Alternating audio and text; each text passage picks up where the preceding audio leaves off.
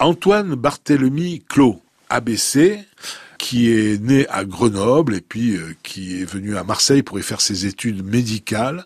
Il était l'ami de Jean-François Champollion, hein, donc euh, bien sûr il avait quelques raisons de s'intéresser à l'Égypte. Et une fois qu'il a fini ses études et qu'il a commencé à un peu exercer à Marseille, eh bien il a reçu une, offre qui était envoyée à tous les médecins français par le vice-roi d'Égypte, Mehemet Ali, qui souhaitait moderniser son pays du, point de vue médical et sanitaire. Et donc, il avait décidé de proposer à des, des, Français, médecins, de venir travailler en Égypte. C'est ce qu'a fait Clos. Euh, donc, alors, Clos B, ce sera B plus tard, évidemment.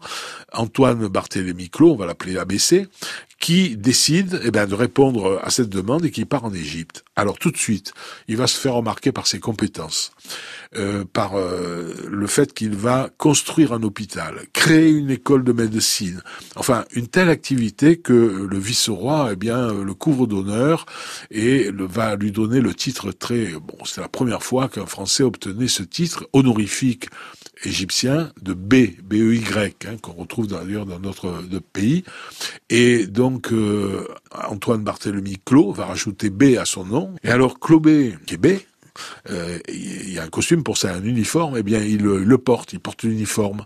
D'ailleurs, quand il revient en France, à Marseille, eh bien, il porte encore euh, l'uniforme. Alors évidemment, ça, ça, fait jaser tout ça.